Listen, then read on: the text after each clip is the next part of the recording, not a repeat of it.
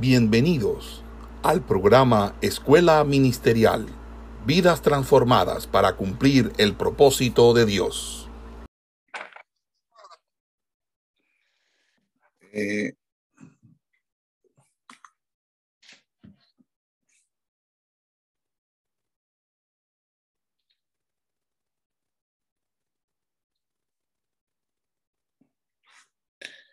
eh, buenos días, Dios les bendiga.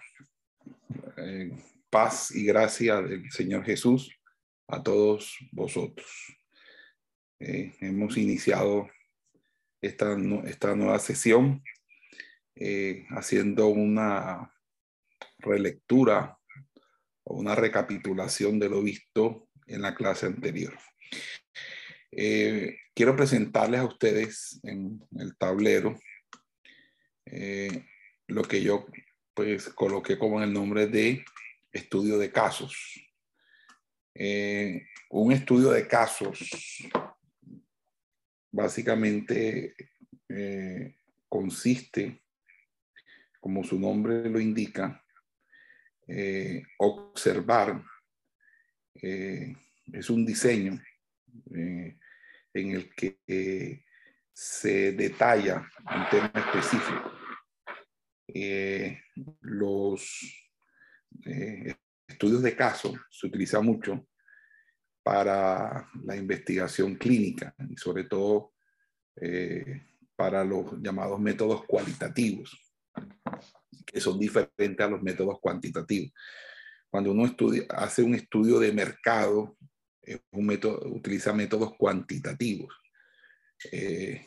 cuando uno estudia la oferta, la demanda, pero cuando uno quiere estudiar las preferencias eh, de los consumidores, ya es un estudio cualitativo, significa que no es una cuestión de números, sino una cuestión de opiniones, de, de decisiones, de preferencias, algo que va más con la subjetividad humana. En el estudio de casos, que miramos a través de las escrituras, vimos seis puntos, seis puntos o, seis casos básicos que muestran la sintomatología o los síntomas de la inmadurez en el ministro, la inmadurez en, el, en lo que podríamos llamar nosotros la inmadurez emocional y espiritual. En ese sentido, en este estudio de casos, eh, empezamos nosotros con el número uno. Eh, les quiero recordar el número uno. Y el número uno es eh, la comparación. La comparación. Y cuando estuvimos hablando de la comparación, recuerden, nosotros nos referimos básicamente eh, a todo lo que eh, la Biblia nos habla en Mateo capítulo 20. Y en ese sentido, eh, dijimos que cuando se, se encuentra esta situación, es cuando el ministro se empieza a comparar con otros. Ignora su rol, su, función, lo, que él desempeña dentro del cuerpo y empieza a, eh, y dijimos o señalamos por lo menos tres aspectos, que sería Recuerden, eh, ignora la gracia de Dios, tanto en su vida como en la vida de los demás.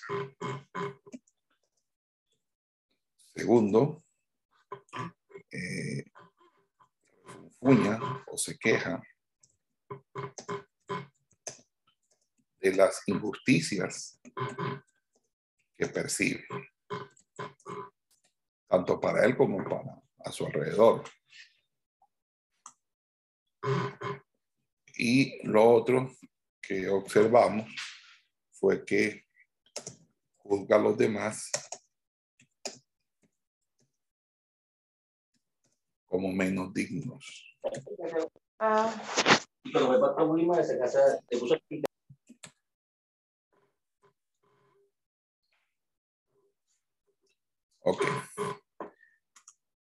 Eh, luego eh, estuvimos observando un segundo estudio de caso y ese segundo estudio de caso eh, que estamos observando, que ayer los escribí, por cierto, yo se los, se los escribí muy resumido, es la llamada victimización.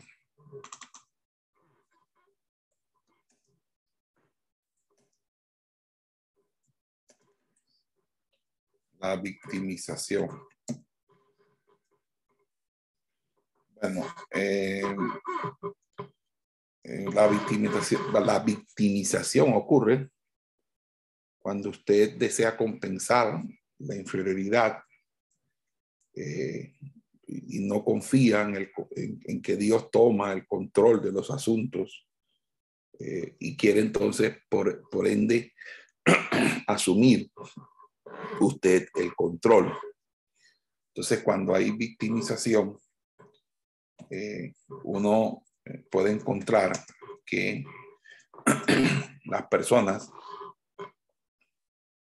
pueden maquinar maquinar eh, cómo estar en ventaja. También eh, la victimización es, es una manipulación. Eh, puede incurrir en pelea de batallas irracionales Tercero, puede inclusive llegar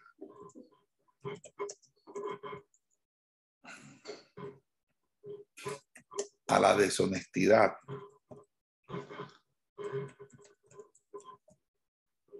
Llegar a la deshonestidad eh, para alcanzar lo que quiere.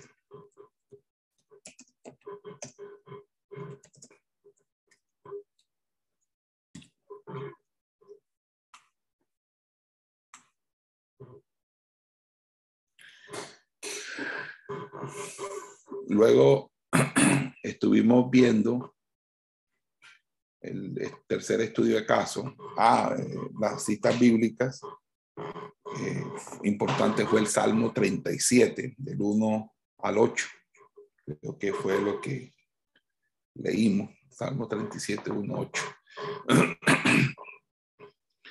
el estudio de caso número 3 fue los llamados patrones egocéntricos.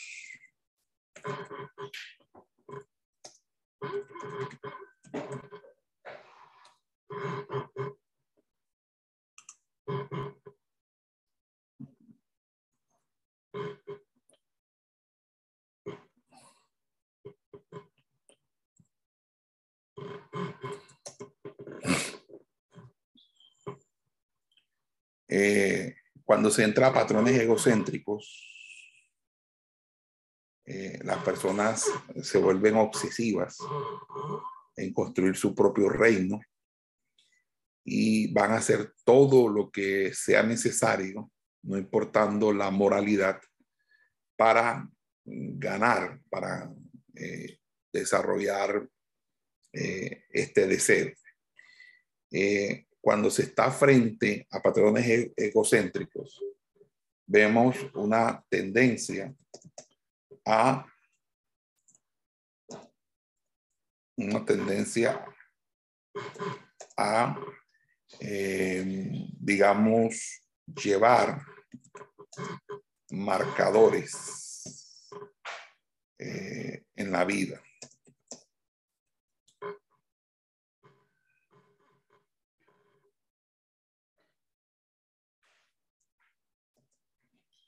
También tiene una tendencia a criticar eh, y a juzgar.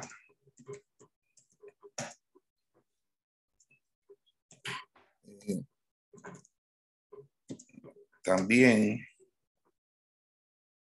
tiende, tiene una tendencia eh, a vivir una vida egoísta, donde solamente piensa en lo suyo propio.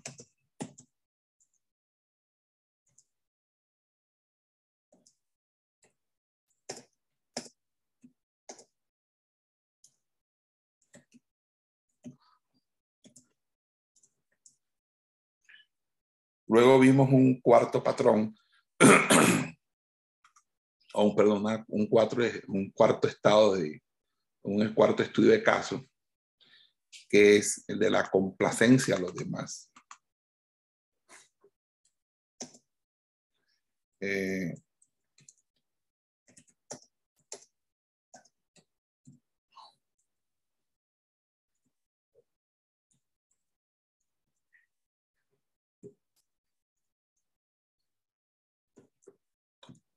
complacer a los demás.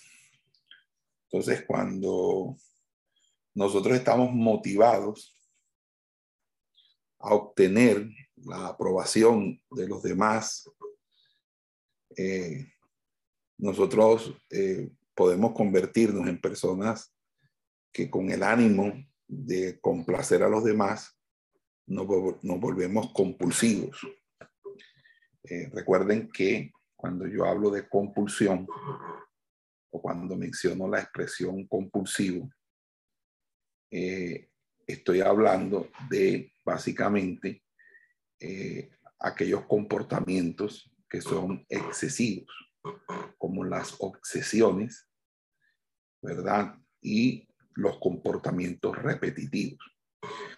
Los comportamientos repetitivos son llamados compulsiones y los pensamientos excesivos se llaman obsesiones. Los pensamientos excesivos u obsesiones son las que llevan a comportamientos repetitivos. Entonces, eh, cuando la persona eh, vive bajo esa, eh, ese, tipo de, de interés, de complacer, a los demás, entonces la persona básicamente eh, incurre en estos tipos de conductas o, tipos de comportamientos. Cuando hay eh, esa, eso, entonces la persona eh,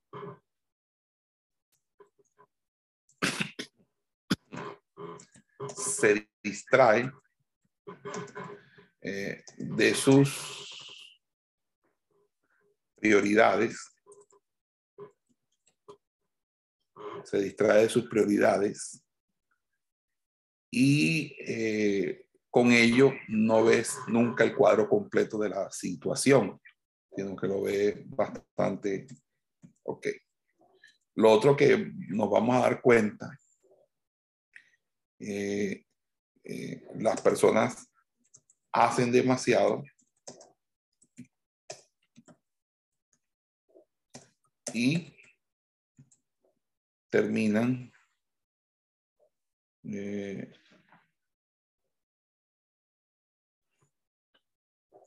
hacen demasiado terminan cansadas cansadas todo lo hacen y lo hacen por las razones equivocadas.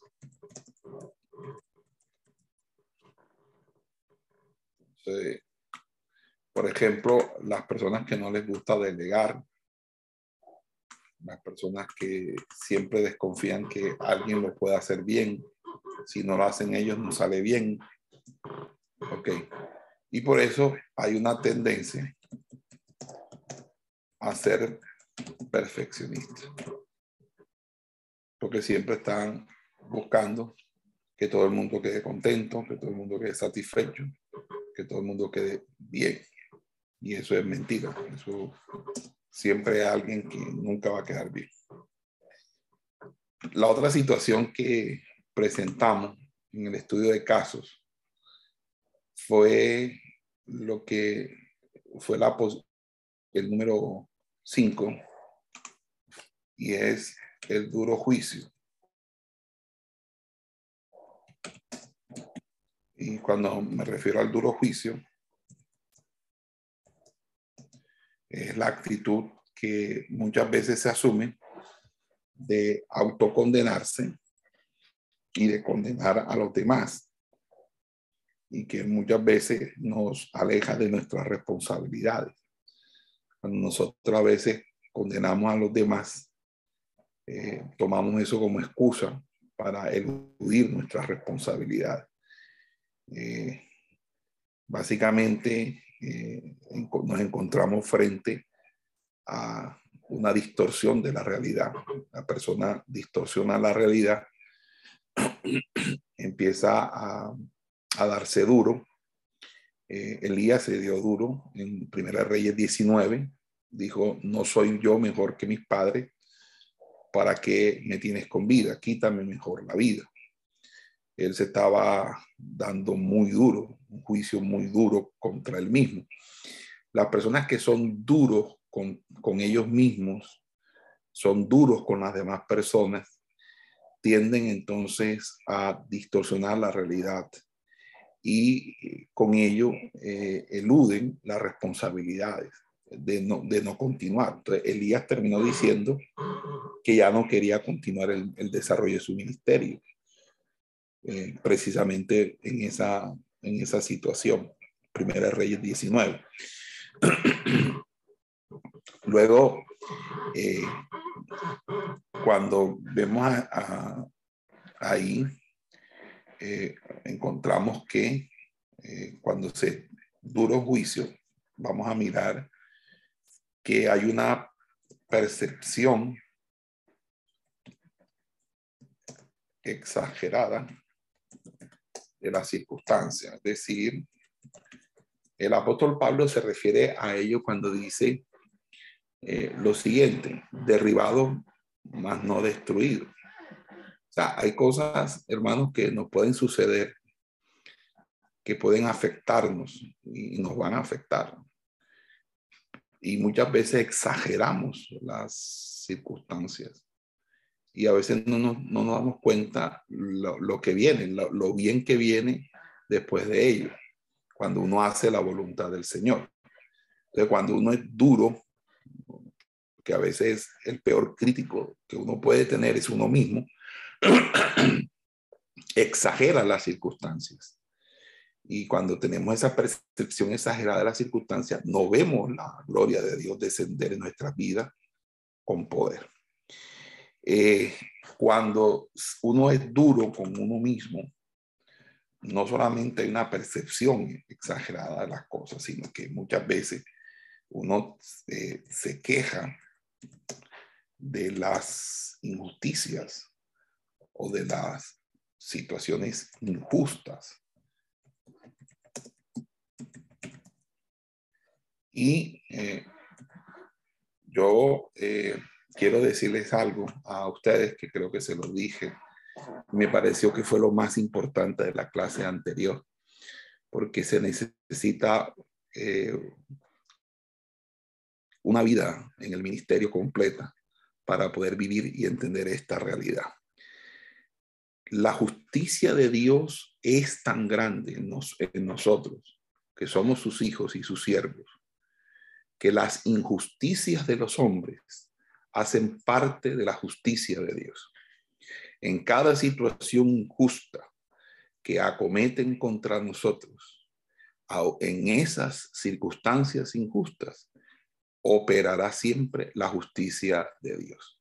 Por lo tanto, aún en las situaciones injustas, veremos la justicia de Dios realizarse en nuestras vidas. Por lo cual, cuando nos quejamos de las situaciones injustas, estamos siendo, eh, estamos dando un duro juicio. Y eso no solamente sucede con, cuando uno piensa de uno mismo, sino también cuando uno piensa eh, precisamente de los demás. Es el caso, por ejemplo, de la postura que tuvo eh, Elifaz, Bildad y Sofar con, eh, con Job y la postura que Job también tuvo en, momentos de sí mismo. Pero en todo esto, eh, la madurez te lleva a, a, entender la justicia de Dios por encima de la injusticia y de las circunstancias injustas. Y empezamos a observar el camino de la fe, que es el camino de la invisibilidad. Ese camino de la invisibilidad que traza el apóstol Pablo en segunda de Corintios nos lleva a entender por qué podemos estar derribados, manos destruidos, ¿verdad? Eh, angustiados, más no desesperados.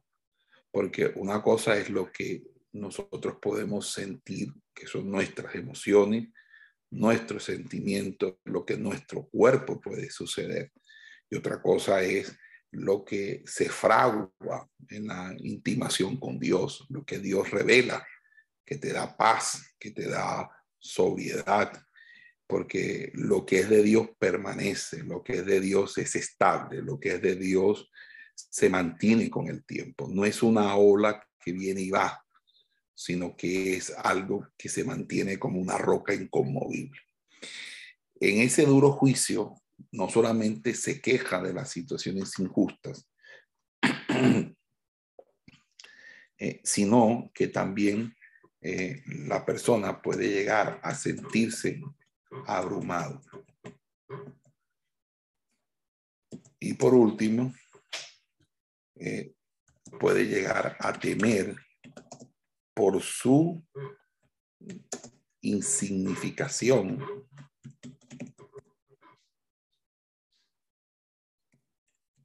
significación o desaparición.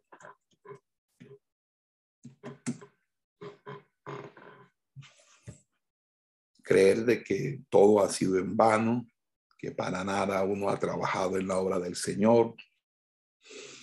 Eh, cuando uno eh, ha tenido la oportunidad de, de atender casos de pastores en restauración que viven experiencias muy dolorosas que a veces los, quiebra como seres humanos, eh, una de las cosas que, que uno nota es, es, que el dolor que produce eh, en el ministro le hace perder la esperanza de que pueda reponerse. Y eso eh, es bastante fuerte uno de los golpes más fuertes que puede recibir un ministro es la muerte de un hijo en el ministerio. Y es más fuerte cuando el hijo es pequeño, eh, mucho más fuerte. Cuando un ministro pierde un hijo de cuatro, cinco, seis años y lo pierde en circunstancias, eh, digamos, en una actividad de la misma iglesia, es decir, eh, eh, eso es algo muy fuerte, porque lo primero que piensa la familia es dónde estaba Dios, que supuestamente eh, no, no, no preveyó esa situación o no salvó a, a la persona de, de la, de la criatura. Entonces, cuando los, pastores eh, tienen problemas serios, de pruebas duras, difíciles, eh, en los que su fe es probada casi que hasta el punto de sentirse que ya no puede. Amados hermanos, eh, las personas que son sometidas a situaciones de esa índole, siempre Dios hace eso porque Dios lo quiere llevar a un nivel superior de obediencia. Y cuando, la, por ejemplo, cómo se podría sentir Jeremías al saber que nunca se iba a casar y nunca iba a tener hijos. Cómo se sentía Ezequiel cuando se le pidió que guardara silencio en medio de una de que, de que su esposa había eh, que no se enlutara ni llorara a la esposa muerta. Entonces, todo esto, amados hermanos, da muestra de la necesidad que nosotros eh, tenemos eh, en, en, nuestra, eh, en nuestra vida, de no ser duros con nosotros mismos, sino también en parte pensar en, en esa misericordia de Dios que está activa, que está latente en nosotros. Otra vez tengo aquí una situación con este teclado. Ah, no me deja que escribir. El, el sexto, vamos a ver si me permite escribir este número. Wow. Vamos a hacer una pausa, por favor, please. Eh, vamos a retomar la clase. la, lo sexto que se da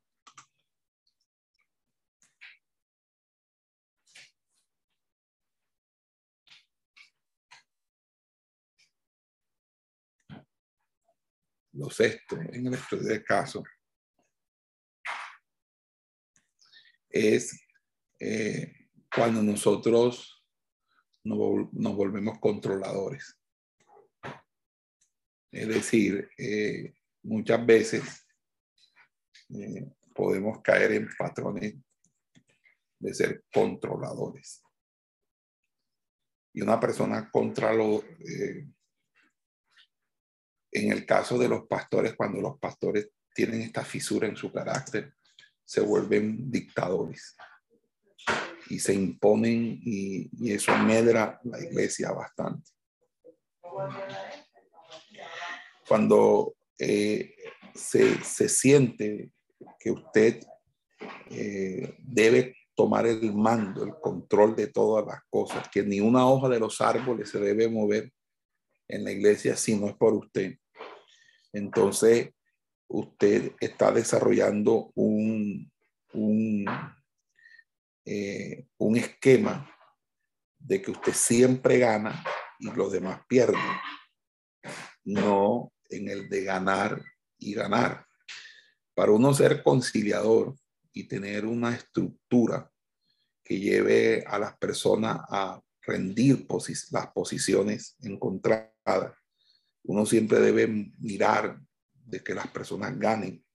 Es decir, eh, y cuando hablo de ganar, no hablo de dinero, y espero que me entiendan que no estoy hablando de, dinero. Y cuando uno eh, está trazando su propio curso y, lo hace solamente con la expectativa de buscar eh, que usted gane y que por ende los beneficios sean suyos y no sean beneficios compartidos, o que en todo usted sea el ganador y el otro el perdedor, usted está arriesgando su integridad como ministro, porque usted empieza a proteger y a trabajar en lo suyo propio. Y eso muchas veces va a, llevarlo a ser escaso en cuanto a una visión de cuerpo, a ser escaso en cuanto a todas las posibilidades que se desarrollan. Entonces, eh, cuando es así, uno entiende que son sus circunstancias las que está viviendo, las que determinan, ¿verdad? Su entendimiento eh, del carácter de Dios o de Dios.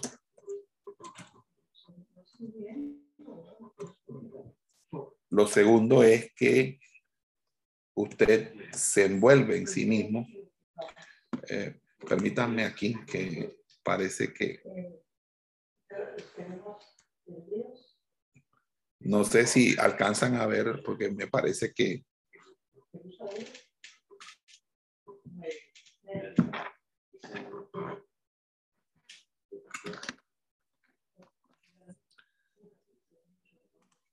Lo, lo último no se ve, bueno, ahora sí. Ok, listo. Ok, ahora sí. Usted se envuelve en sí mismo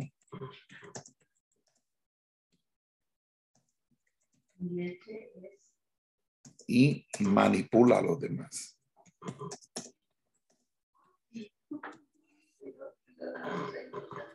Y por último,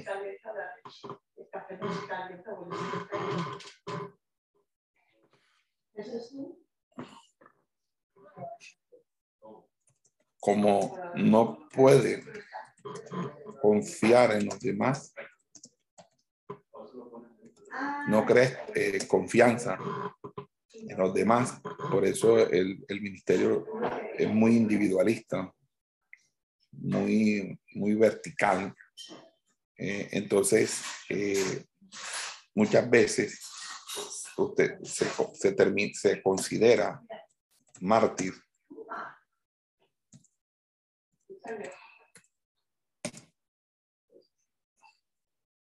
se considera mártir cuando las circunstancias no le son favorables.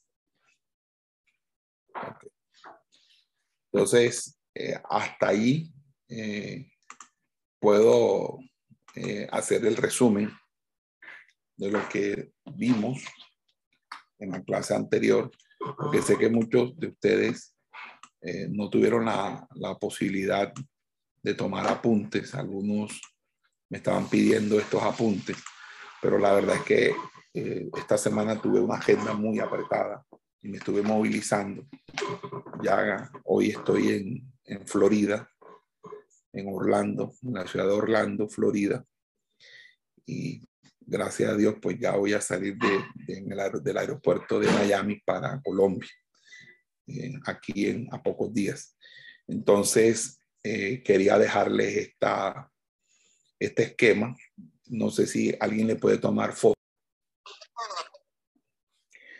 Todos estos estudios de caso, que solamente son seis, hay muchos más, solamente tomé seis porque son los más, los que más evidencian, lo que uno más ve en el comportamiento y la conducta de los ministros.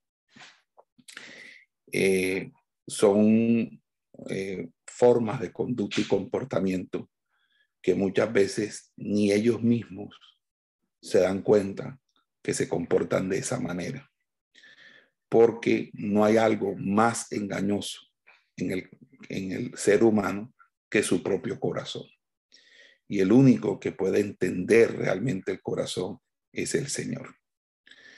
Porque es importante que todos nosotros, de una manera u otra, estemos bajo eh, una sujeción de los unos a los otros, pero sobre todo que haya un pastoreo, que haya una autoridad espiritual en nuestras vidas, alguien a quien le rendamos cuenta.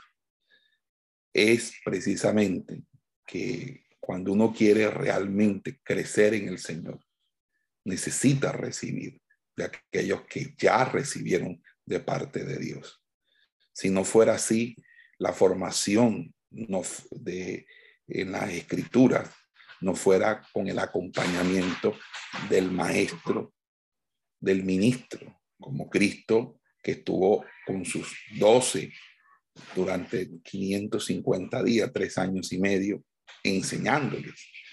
Ni tampoco Josué a la par de Moisés o el Eliseo con Elías. Y, y pare de contar los casos que podemos citar en las escrituras. El punto es que la santidad y el perfeccionamiento del carácter no solamente se desarrolla a mutuo propio, es decir, no es simplemente una conquista individual, es una conquista colectiva, porque es en el cuerpo, es decir, es nuestra inserción dentro de una comunidad de fe, donde todos podemos a través del amor y por el amor cubrir multitudes de faltas y ser perfeccionados.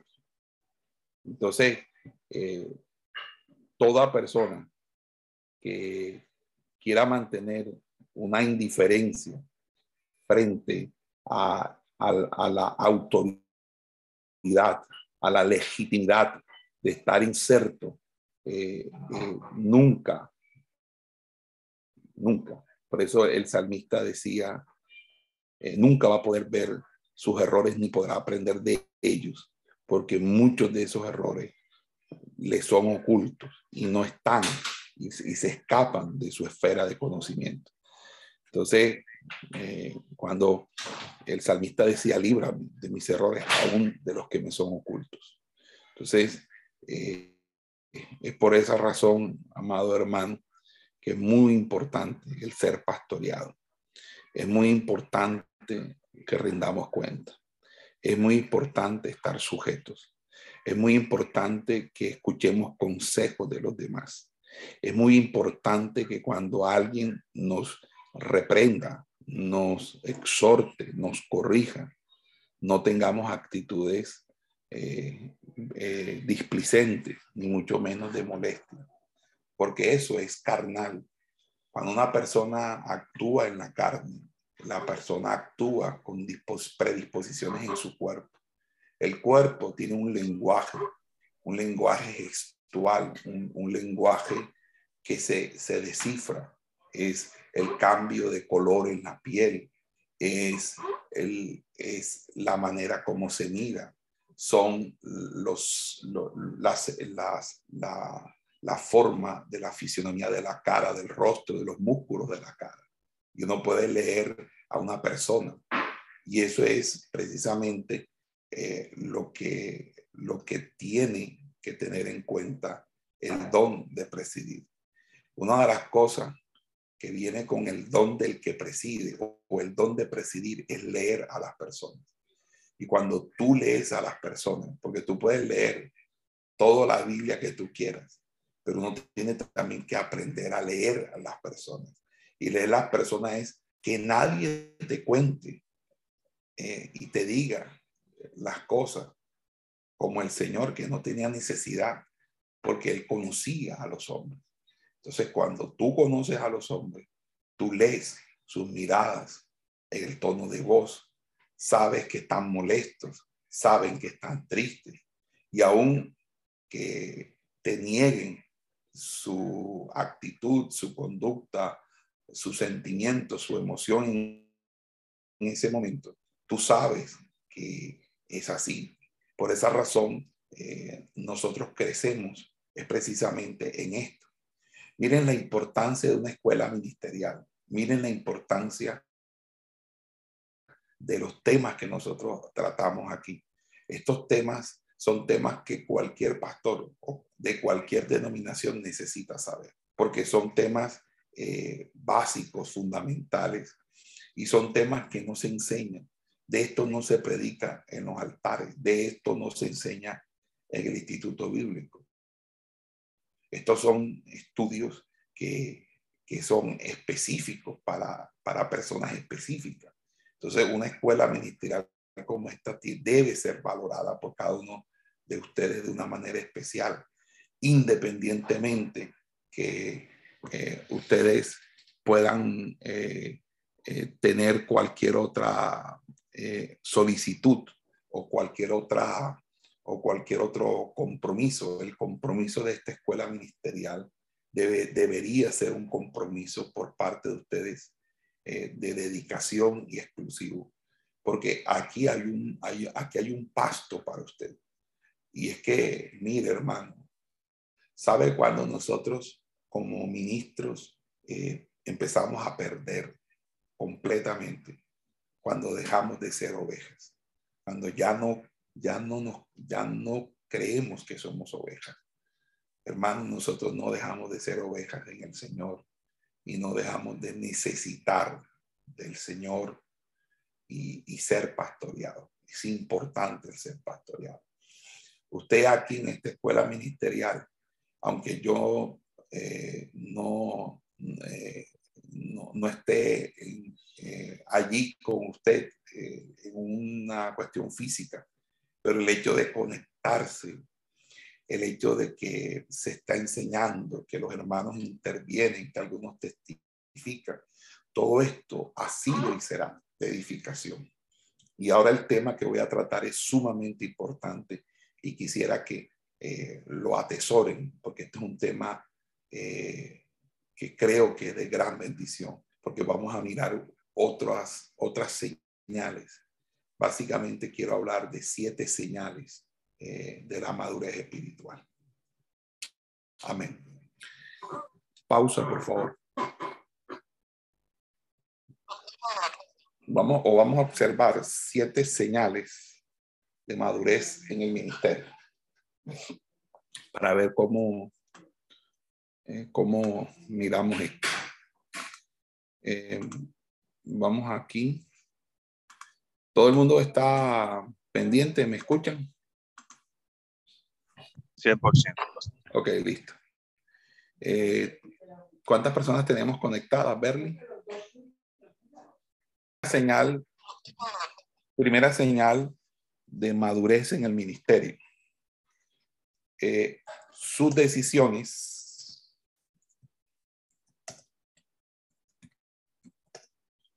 eh, se basan en su carácter y no en sus sentimientos.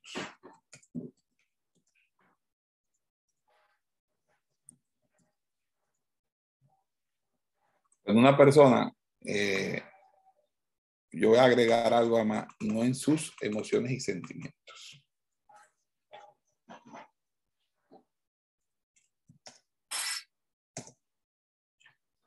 Ok.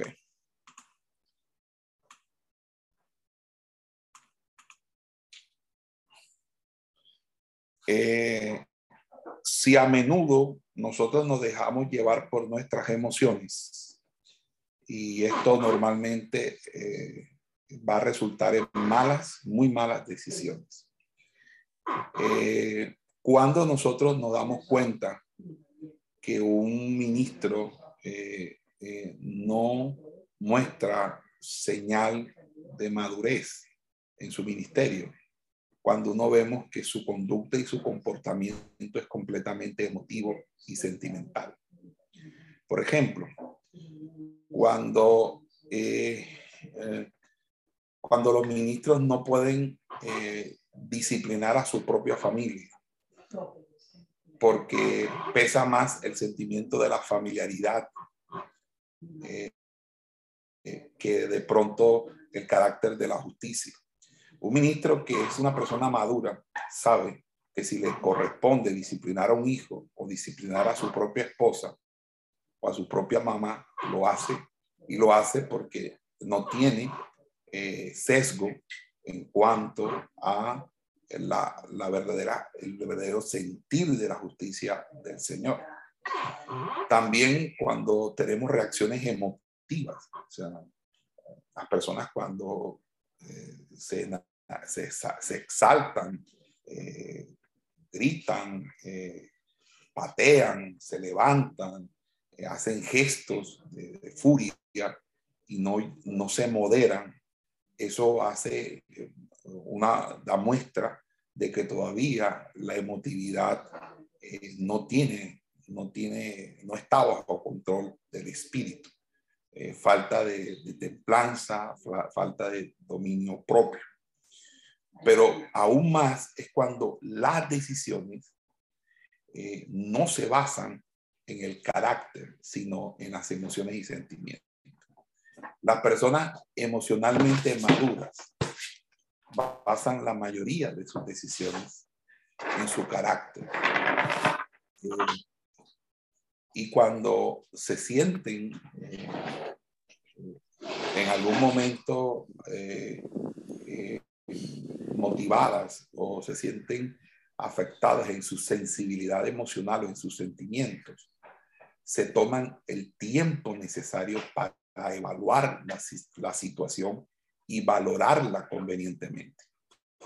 ¿Por qué? Porque ellos tienen un conjunto de valores por los que viven y son estos valores los que deben prevalecer en la decisión no algún tipo de emoción.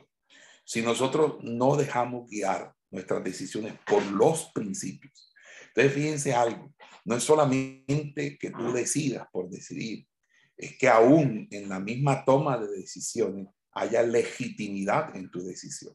Porque si tu decisión no es legítima, por muy buena que sea la razón o por muy buena que sea la intención, no tendrá la aprobación del Señor. Porque las cosas de Dios se hacen a la manera de Dios y las cosas de los hombres se hacen a la manera de los hombres. Por eso, cuando usted basa sus decisiones no en sus principios, no en, en, los valores que forjan su carácter, entonces obviamente está diciéndonos que no hay principios, que no hay valores que hayan forjado su carácter, sino que usted todavía mantiene grados de emocionalidad, vivencias sentimentales, que son las que eh, de una manera u otra eh, afectan su juicio. Entonces, eh, nosotros tenemos que entender que es el carácter el que debe eh, controlar nuestras emociones. Necesitamos recordar eh, eh, quiénes somos nosotros y, eso representa la manera más adecuada para calmar nuestros sentimientos, que, porque nuestros sentimientos siempre serán sesgados Mire, hermano, no hay algo más sesgado que los sentimientos humanos. Por eso, nunca confíes en tus sentimientos, nunca confíes en tus emociones, porque tus emociones y tus sentimientos son completamente almáticos. No puedes, escucha bien, eh, eh, tener un, sentimiento y una emoción que, que, que no sea almática si no está direccionada en el espíritu y por la doctrina de las escrituras sagradas. Así que usted tiene que tener claro eso como algo sumamente importante. Eh, lo segundo que vamos a mirar, creo que es sumamente importante, es que los ministros son tienen madurez, son pacientes. Eh, la paciencia es una señal fidedigna de madurez. Hermano, eh, las personas sabias, las personas prudentes, son pacientes, porque las personas maduras son conscientes de que los grandes objetivos requieren una cantidad de tiempo y esfuerzo para ser alcanzados.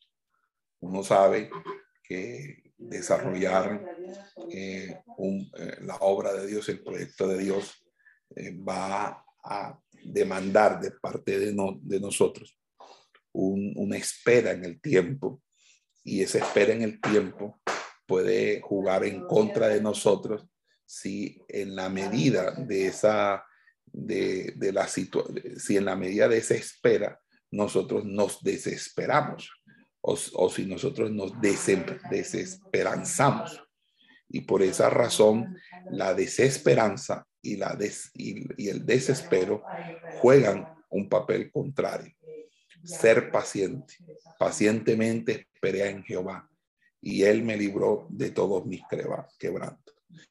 Y una persona paciente no es una persona inactiva, no es una persona que cruza los brazos, no es una persona eh, eh, eh, floja o perezosa, no.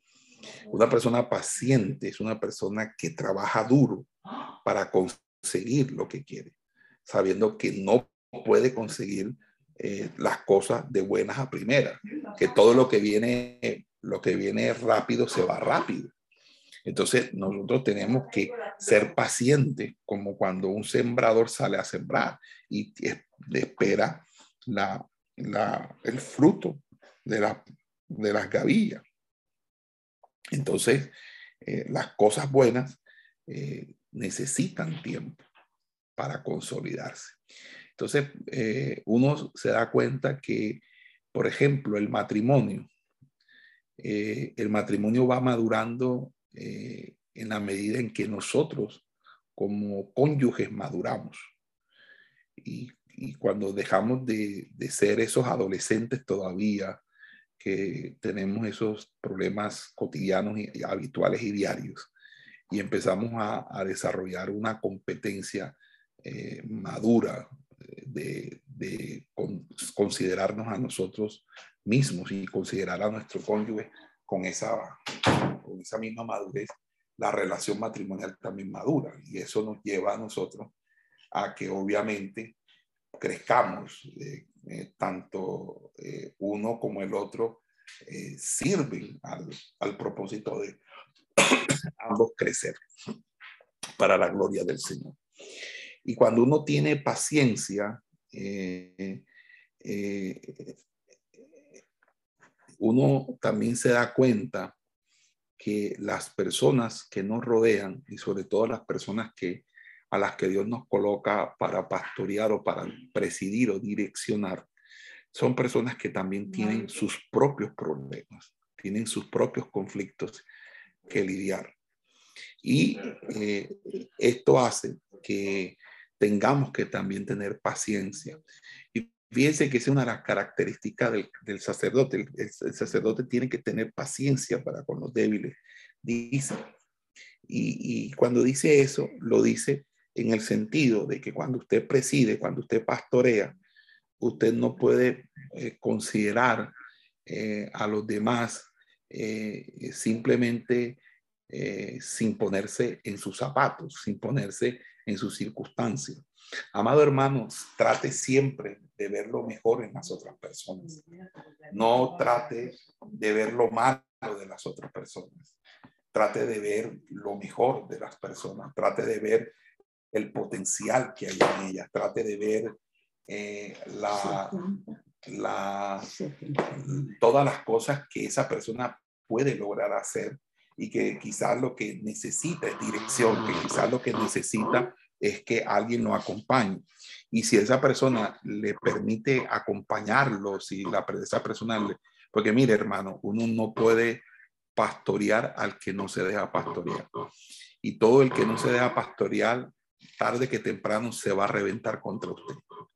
Y cuando se lo haga, eh, se va obviamente a distanciar, porque obviamente no acepta ni su autoridad espiritual ni lo, lo que usted puede aportar en su vida. Y por eso eh, en la iglesia es muy frecuente que la gente se le vaya. Y usted tiene que tener claro de que la gente se va a ir en algún momento. Y cuando a uno se le va a las personas, uno tiene que tener madurez aún en eso.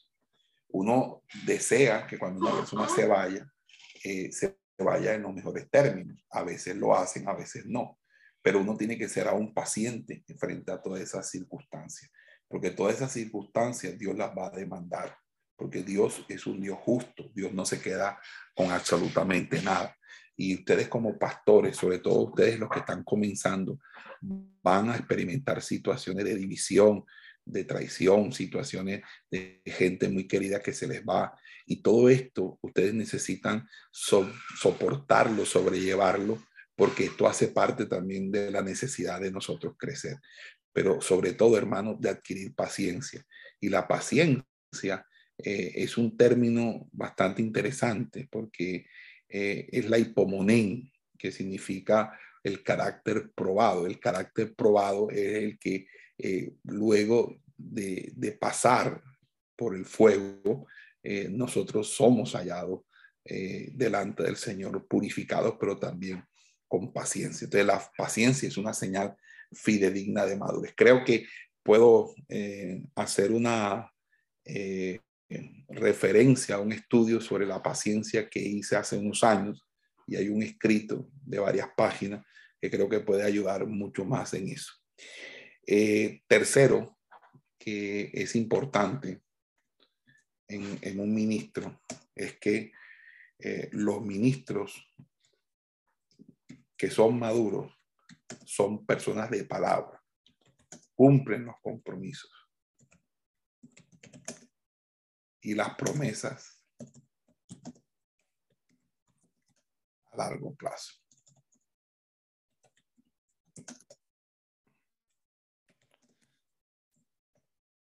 Hermano, eh, estoy en, aquí en Orlando porque le di una palabra a alguien de que iba a venir a visitarle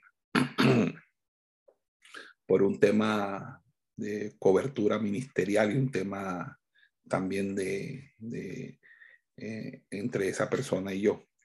Eh, y se me fue muy difícil en todo esto, este tiempo venir. y para, para poder venir, me tocó eh, tomar un bus 16 horas desde Washington, D.C. hasta Honduras. Las personas maduras cumplen los compromisos, las, las, las personas maduras cumplen las promesas, sea a largo plazo. Cuando una persona madura contrae un compromiso, lo mantiene y lo cumple. No es una persona que deja todo por la mitad o abandona las cosas. Cuando las personas abandonan las cosas, es una señal de que es una persona que no es madura. Y eso es preocupante porque cuando nosotros cumplimos los compromisos y somos personas de palabra, eso es algo muy importante. Hay personas que no son cristianas, sino que son personas criadas en el ambiente antiguo y a veces nos pueden dar ejemplo y cátedra a nosotros, aún a los mismos ministros, de lo que es tener palabra. Y nosotros eh, cuando eh, eh, nosotros tenemos un compromiso, debemos cumplirlo. Inclusive cuando los sentimientos y la motivación para su cumplimiento dejan de estar presentes, no por ello debemos nosotros de ser, dejar de ser leales a la palabra que hemos empeñado. Porque la palabra nuestra debe superar cualquier sentimiento, aún de frustración o aburrimiento, ¿verdad? Porque uno lo que debe entender es que cuando uno cumple la palabra, uno cumple sus compromisos, hay una gratificación. ¿Por qué? Porque Dios ama la verdad, ama la verdad en la intimidad. No tiene que ser verdadero en las cosas que uno hace. Amado hermano, cuando uno no cumple los compromisos, cuando uno cumple las promesas, cuando por sentimientos uno termina abortando los compromisos y las promesas a largo plazo, eso, eh, eso son facturas que Dios cobra en el ministerio. Vea que eh, hay cosas que realmente eh, se desarrollan, por ejemplo, Ananías y Zafira. Ananías y Zafira prometieron algo ellos no lo cumplieron, no sé, la Biblia no nos dice el motivo, eh, pero tampoco ellos tenían la necesidad de comprometerse a eso, a ellos. Pedro fue claro con ellos al decírselo. Ustedes se hubieran podido quedar con ese dinero porque no tenían la obligación de dárnoslo. Pero si ya ustedes lo dijeron y ahora lo van a esconder o van a negar, y es así, porque uno tiene que ser claro con sus compromisos y cuando uno tiene compromiso, uno tiene que cumplirlos. Porque si uno no los cumple, entonces uno hace mal. Eh, lo otro, lo cuarto, eh, una de las señales de la madurez es que las personas maduras escuchan más y hablan menos.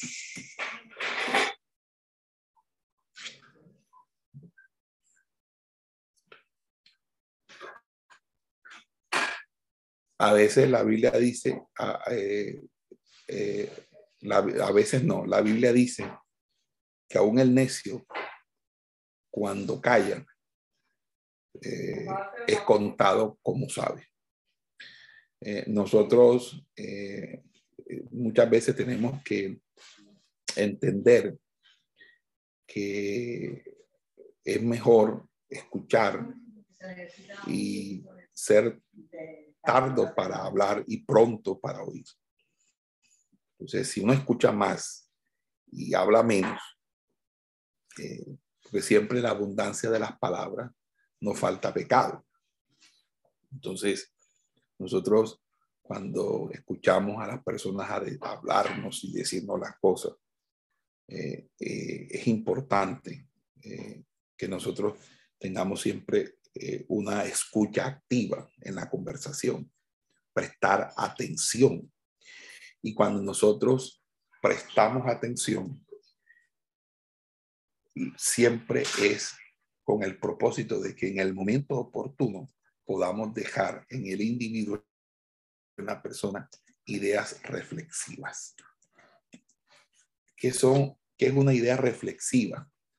Una idea reflexiva es un pensamiento, un pensamiento que, eh, al, quien, que cuando uno lo transmite a la otra persona, lo coloca en una, en una disyuntiva, lo coloca en el, en, el camino de, de pensar en, esa, de pensar en esa, en esa idea, de pensar en ese propósito. Y esas ideas reflexivas son básicamente ideas que eh, las personas van a tomar eh, como un valor agregado al diálogo. Eh, qué bueno es cuando usted puede hablar con una persona y cuando usted habla con esa persona, siempre esa persona tiene un buen consejo, tiene una palabra. Esas son ideas reflexivas, ideas reflexivas. Y esas ideas reflexivas no es más que tener el consejo de Dios.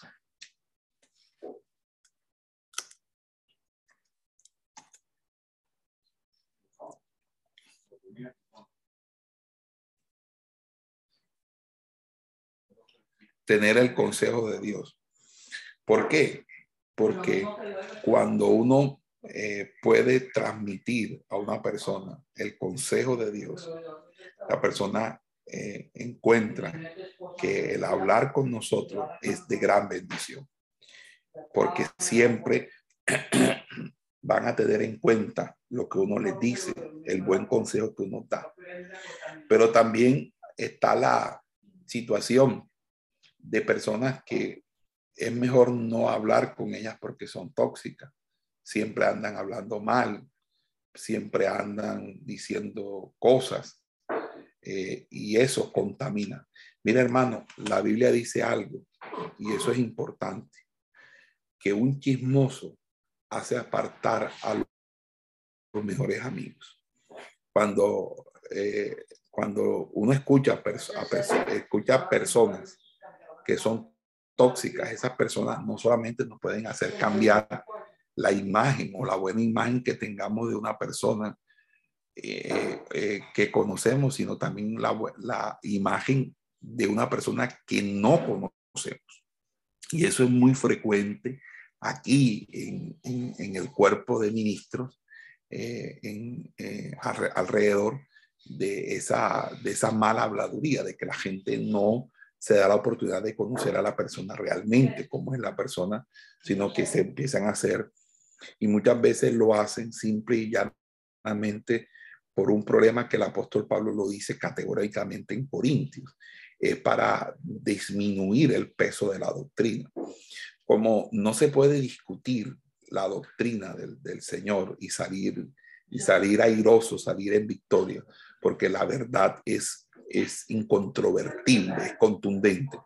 Entonces las personas tratan de atacar eh, al predicador, tratan de atacar personalmente al predicador para demeritarlo. Y obviamente eso no, no debe justificar que el predicador eh, tenga, no tenga eh, que dar cuenta de su vida pública y privada de santidad y obediencia al Señor pero sí nos da a nosotros la idea de cómo se mueve este mundo. Y este mundo hay un espíritu diabólico, un espíritu perverso, porque el que acusa, el que habla mal, el calumniador, es diabólico. E inclusive ese es el término que se utiliza en el texto griego para hablar de Satanás, el diablo, el diabolus, el acusador. Entonces, nosotros eh, nos damos cuenta que hoy se habla mal y nosotros no estamos llamados para hablar mal de nadie. Nosotros tenemos que hablar de, lo que Dios nos ha puesto a hablar, es su reino, su palabra, su evangelio, hablar de él. Entonces, por eso debemos escuchar más y hablar menos y tener siempre el sabio consejo de Dios en lo que nosotros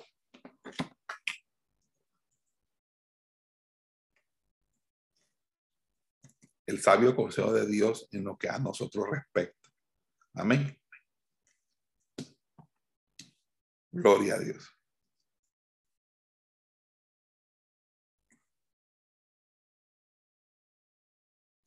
Ok.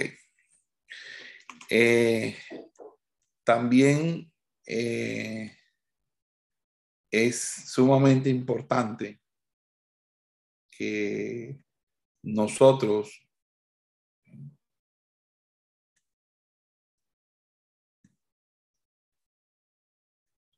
eh, tengamos en cuenta el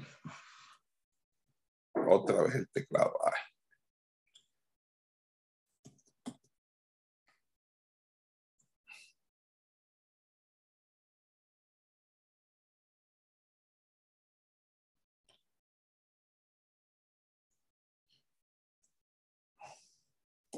Perdón.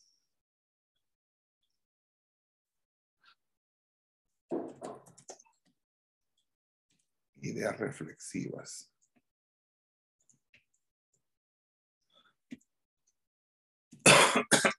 Sabio consejo. Sí pueden ver lo que estoy escribiendo, ¿cierto?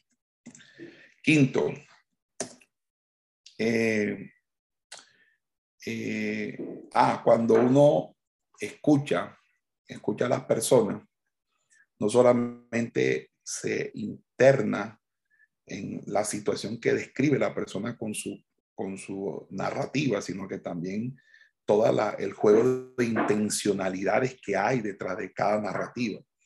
Es decir, nadie habla sin intención, siempre el lenguaje es intencional. Y como el lenguaje es intencional, eh, muchas cosas eh, eh, se pueden decir en lo que se dice y hay cosas que se dicen en lo que no se dice. Y a veces uno debe eh, valorar más en lo que de valorar más lo que no se dice en lo que se dice. No sé si me logro dar a entender. ¿Por qué? Porque ahí es donde opera el discernimiento de espíritu. Cuando hay discernimiento de espíritu, uno, en ti, uno lee entre líneas y se da cuenta las cosas que, que no se dicen en las narrativas, pero que hacen parte de las intencionalidades. Porque recuerden que el discernimiento de espíritu da y revela las intenciones que hay en el corazón del ser humano. Entonces, cuando nosotros observamos, escuchamos el punto de vista de la otra persona y a partir de ello ofrecemos una respuesta reflexiva, eh, damos el sabio consejo de Dios. Esto hace que la conversación no, sea, no solamente sea, se haga interesante, sino que también eh, este, nos permita a nosotros eh, comprender mejor a las personas y poderle y tener una comunicación más, eh, digamos, más efectiva, más efectiva con las personas para poderle transmitir el sabio consejo del Señor. Mire, también una de las cosas es que cuando uno escucha más y habla menos, es porque toda persona madura se da cuenta que hay mucho que aprender de los demás. Y por eso uno elige observar a los demás y escuchar lo que tienen que decir, porque eso nos da a nosotros la oportunidad de aprender de las demás personas, comprender otros puntos de vista y quizás muchas veces mirar las cosas desde otro ángulo que, que no, nunca habíamos, que no lo, que no mirara, no miramos de esa manera, pero que nos ayudan a, a, a, a cada día ser más sabios y, completos en las cosas. Amén. Eh, gloria sea al Señor. Eh, vamos por el número 5. Una persona madura no necesita ser el foco de la atención.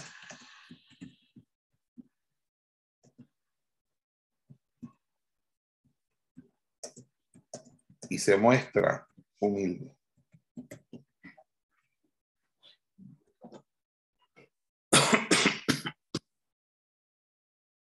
¿Ok? Eh, una persona eh, que está en, en, en, en, una, una señal clara de madurez es que las personas humildes, maduras, son humildes. Nunca buscan llamar la atención para sí mismas. Ellas siempre se dan cuenta de que han aprendido de los demás y de que todavía pueden seguir aprendiendo de los demás. Por eso uno debe estar abierto a, ser corregido por cualquier persona que con respeto, inclusive a los mismos subalternos, si un subalterno eh, necesita decirle a uno algo porque cree que eso sirve a los mejores intereses, pues uno, eh, después que haya respeto, eh, porque uno tiene siempre que dirigirse ante la autoridad con respeto. Usted no le puede faltar respeto al ministro del Señor. Usted no puede cortarle el, el, el, borde del manto, aunque, sea, eh, aunque ese ministro sea para usted Saúl. Usted tiene que respetar la investidura de un ministro. Hoy en día no se respeta la investidura de los ministros. Yo me acuerdo hace muchos años que yo fui a una iglesia en el barrio Carrizal y el, pastor estudiaba conmigo derecho a la, abogacía. Eso creo que tuvo que ser hace como 25 años o más. Sí, eso tuvo que ser hace más. Fue como el año 95, 96, sí, por ahí. Y fuimos a, a, a una, y me dijo, David, tengo una situación con un hermano que no se quiere sujetar, no quiere, no quiere, no quiere esto, aquello. Y ya no sé qué hacer y ya yo le he dicho, hermano, y estábamos en una reunión y, y el pastor estaba en una reunión de un cultor así, yo lo fui a, porque él me pidió que fuera allá a predicar, yo fui.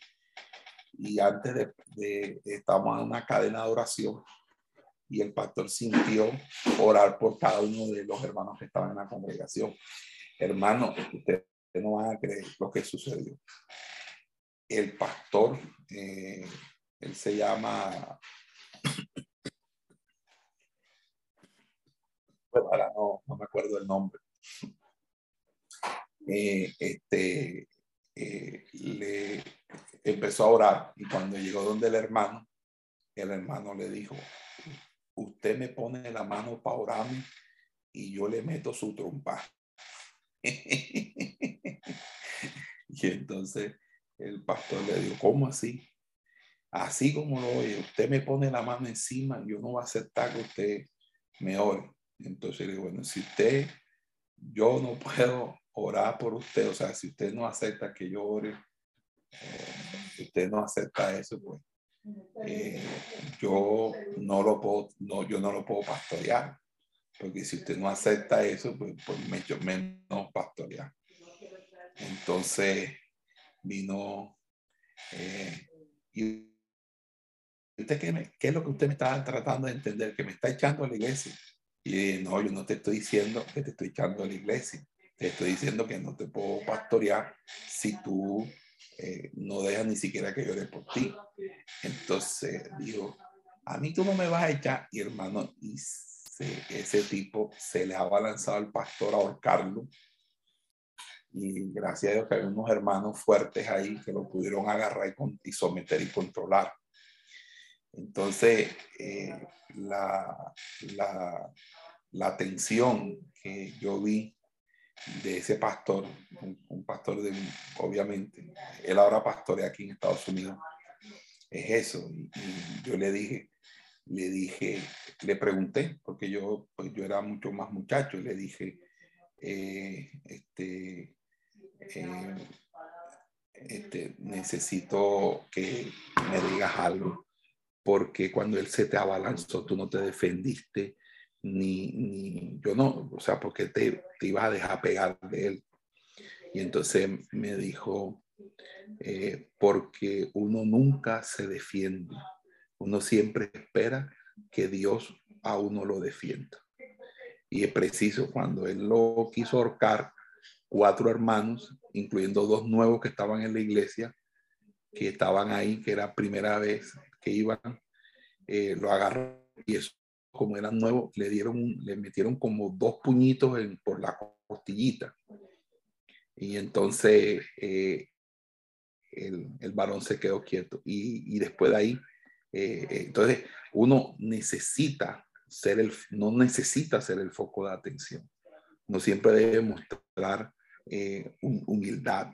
Nunca se debe uno considerar por encima de los demás o mejor que los demás. Ni tampoco estar restregando el éxito que uno, tiene. Con, uno tiene que ser eh, eh, verdaderamente, tener siempre un perfil bajo. Y, y, siempre tratar a todos con amabilidad, con franqueza, porque una persona madura es una persona que está segura de sí misma y sabe cuáles son sus logros y no necesita los elogios de los demás para estar contenta consigo misma, ni tampoco necesita eh, eh, ser reconocida o ni siquiera el autorreconocimiento, sino que él sabe quién es delante del Señor. Yo no me voy a poner a decir qué Dios me hizo y qué las cosas que Dios hizo acá o todas las cosas que el Señor hizo. Dios sabe lo que hizo y lo que no hizo. Y no me voy a regordear de eso, porque eso no es sano. Es lo mismo que yo siempre les estoy diciendo a los hermanos y lo, y lo he dicho. Eh, aquí este, me, me invitaron los pastores de una ciudad que se organizaron para hacer un evento y me pidieron una foto porque iban a hacer un, un afiche. En ese afiche ellos me pidieron que, que yo les entregara una, una especie como de, de, de, foto para ellos colocarla en, en, en la, en, en, la, la yo le dije, hermano, eh, yo no estoy acostumbrado, yo no estoy acostumbrado a hacer eso.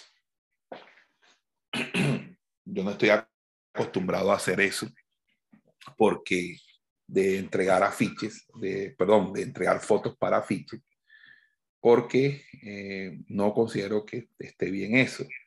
Yo creo que el afiche que, que, esté promocionando debe promocionar al Señor, no al predicador, porque realmente uno debe ver eso al predicador, no al predicador, sino al Señor. Ellos me, me insistieron tanto, tanto que me tocó decirles, bueno, mira hermano, yo tengo años de estar predicando eso y yo no voy ahora a tirar por la borda lo que yo he enseñado cuando lo hago con convicción. Si ustedes quieren en ese afiche, colóquense ustedes como los organizadores. Eh, y, no hay problema. Y precisamente en el afiche, ellos pusieron las fotos de ellos como los organizadores y el afiche salió con, con las fotos de ellos, pero no con la mía. Salió simplemente con el nombre y, fue de una gran bendición esa actividad. Y, tanto así que eh, ahora me pidieron que me viniera a Boston, eh, a Massachusetts nuevamente, que si podía ir antes de que se acabe el año nuevamente a una gira con ellos. Pero bueno, entonces uno no necesita ser el foco de atención, uno debe mostrarse humilde. Eh, otro punto de vista, otra situación, o sexto, si, si así lo, puedo, lo podemos llamar, sexto punto. Eh, las personas maduras eh, eh,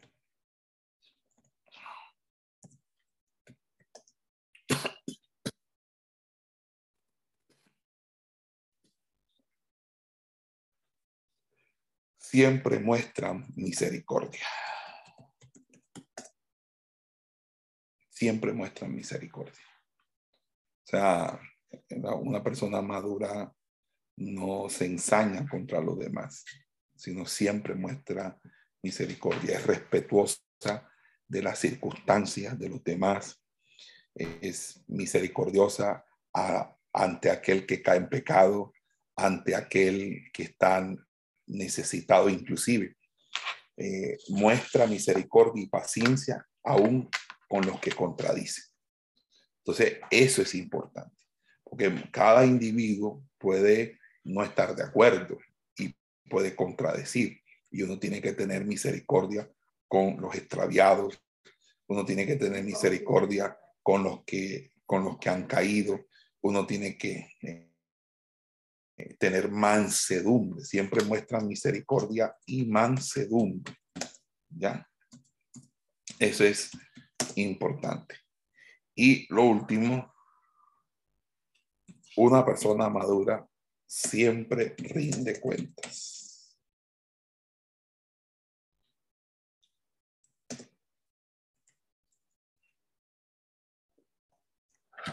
Siempre rinde cuentas. ¿Por qué siempre rinde cuentas una persona madura? Porque una persona madura entiende que eh, la madurez es tener limpia conciencia.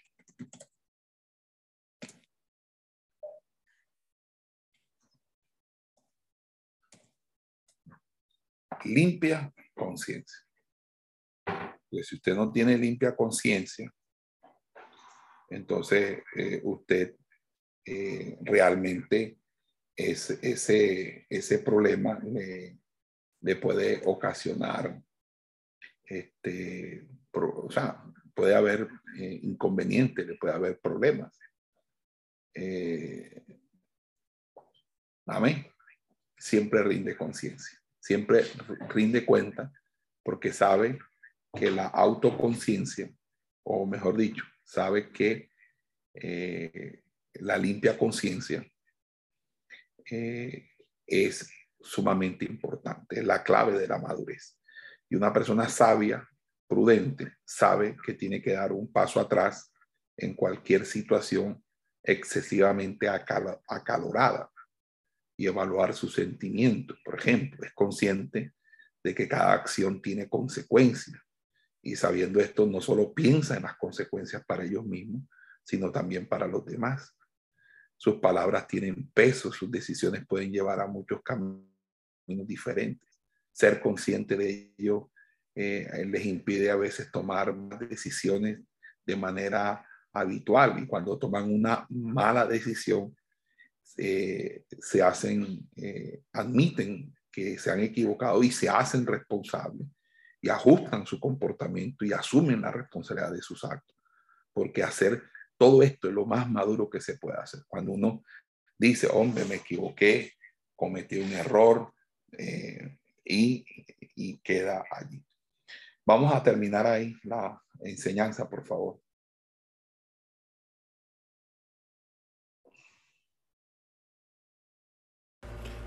Esperamos que este estudio haya sido de bendición para su vida y ministerio. A Dios sea la gloria. Este es el Ministerio El Goel, vidas transformadas para cumplir el propósito de Dios.